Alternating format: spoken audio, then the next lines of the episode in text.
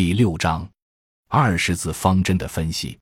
接下来，我们对作为乡村振兴战略总要求的产业兴旺、生态宜居、乡风文明、治理有效、生活富裕进行分析，重点分析产业兴旺和生活富裕。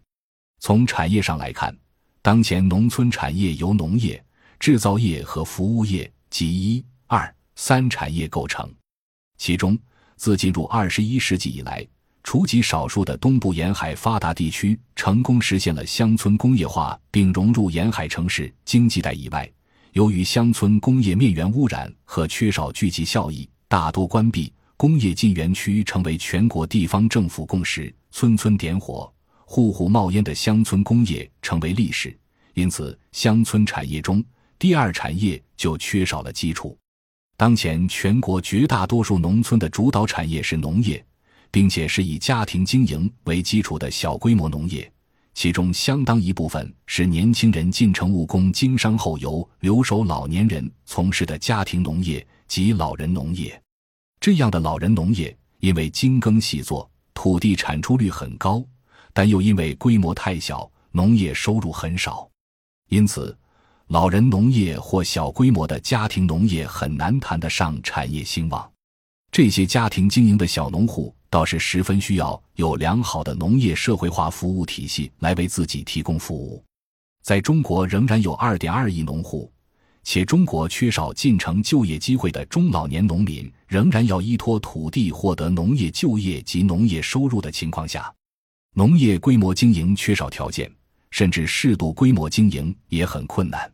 中央一度推动家庭农场，全国二十亿亩耕地最多也只能容纳两千万个家庭农场，而中国在未来很长一段时期内仍然会保留数以亿计的农户。当前农村适度规模经营的主力是由农民自发土地流转所形成的户均几十亩的中农农户。这种中农农户因其在社会结构上的重要性而成为中间农民。如前已述，与大田粮食作物有所不同，农户可以通过提高种植经济作物的投入来提高农业盈利能力。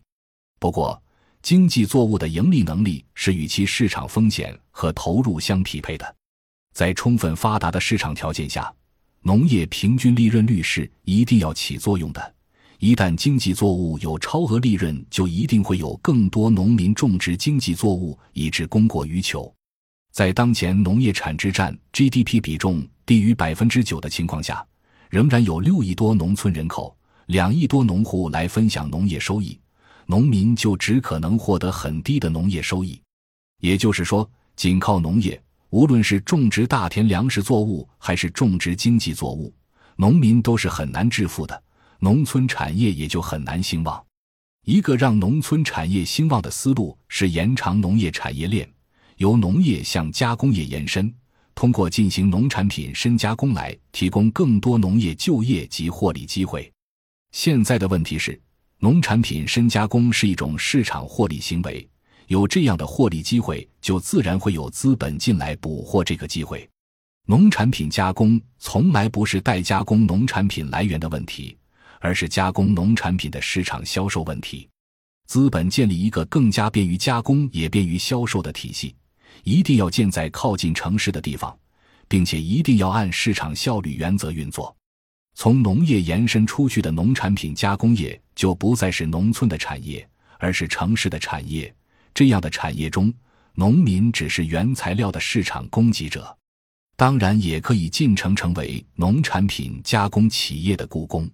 农产品加工企业的利润也不是农民的利润，而是资本的利润，是资本的市场行为，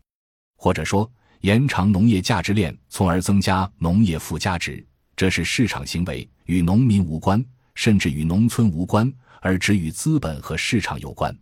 更进一步增加农村产出，达到农村产业兴旺的办法是推动农村新产业新业态，其中最常被提起的是一二。三产业融合，三产融合的典型是发展休闲农业和乡村旅游。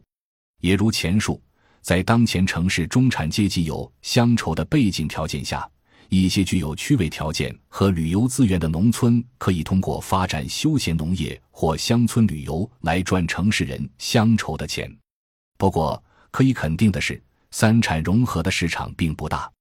全国最多只有百分之五的乡村适合三产融合，并从中获得收益。绝大多数农村则缺乏区位条件或旅游资源，而且过多乡村发展三产融合的新生态，就必定会造成同质竞争，从而导致市场分散，造成三产融合的亏损。更重要的是，在城市人有乡愁可以赚钱，以及农村可以为城市提供养老服务的情况下，特定区位的农村或具有旅游资源的农村、古村落。环境优美的山村、历史文化名村等，就自然会在市场上占据优势地位。具有区位优势或旅游资源的农村占全国农村的极少数，这极少数因其区位或资源，就自然会在市场上处于有利位置，就更可能有资本愿意进入其中进行投资，从而当地农民就更可能从中获利。当前中国已经建立了十分健全的市场体系。这个市场体系早已对这样的获利机会有所反应，并进行建设。现在的问题是，占全国绝大多数的缺少区位优势或旅游资源的农村，很难有所谓三产融合的新业态发展起来。当前的政策文件以及政府官员的表述，讲到农村新业态，主要都是休闲农业和乡村旅游。我们在全国农村调研。发现几乎全国地方政府都在推动全域旅游，这样将休闲农业和乡村旅游变成似乎可以拯救农村的主导产业，不仅很可笑、很浪费，而且很危险。也就是说，在当前中国绝大多数农村，产业兴旺显然不可能是发展乡村工业，而休闲农业和乡村旅游等新业态也只有十分有限的发展空间。甚至适度规模经营与经济作物种植，也只可能是农业中的小规模现象。这样一来，对乡村振兴战略中的产业兴旺，显然不能只从字面进行理解，而必须将产业兴旺与中国小农户经营甚至老人农业联系起来。我们再来看生活富裕，如前已述，当前中国农民是没有乡愁，而只有城愁，农民都是愿意进城生活的。只要有进城条件，农民家庭往往会毫不犹豫地进城。不过，农民进城具有预期，即城市生活比农村要好，有就业、有收入、有体面的安居。如果在城市无法立足，他们就可能回到农村。他们还可能采取年轻人进城、老年人留村的家庭策略。正因如此，农村中经济条件最好、收入能力最强的农户优先进城去了。留在农村的往往是缺少全家进城安居条件的农户，他们有些缺少进城的能力，有些当前家庭经济条件只能维持家庭的半城市化状态，即通过年老父母的农业产业来支撑年轻子女的城市梦。正是因为年老父母仍然可以从农业上获得收入，而且农村生活成本低，所以进城年轻人不仅较少的承担对父母的赡养责任。而且父母有限的农业收入反而用来支撑子女在城市艰难奋斗，有能力进城的农民就都进城去了，只有那些缺少进城能力，还有那些因进城失败而返回农村的农民留村，并且主要是老弱病残留村时，农村收入与农业就业更大程度上不是要富裕，而是要保底。对于这部分农民来讲，因为缺少进城能力，缺少在城市的就业与收入。他们就十分依赖农业收入和农村收入，农业收入和农村收入可能并不太高，但对于缺少城市二三产业就业与收入的农民来讲，这个收入就是基本保障，显得十分重要。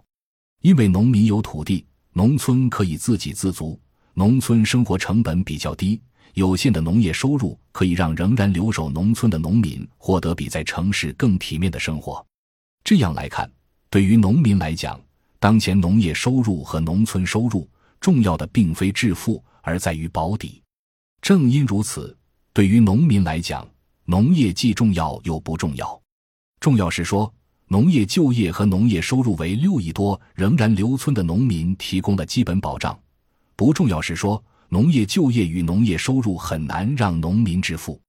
农民致富的主战场在城市，而为农民提供基本保障或进城失败退路的则是农村。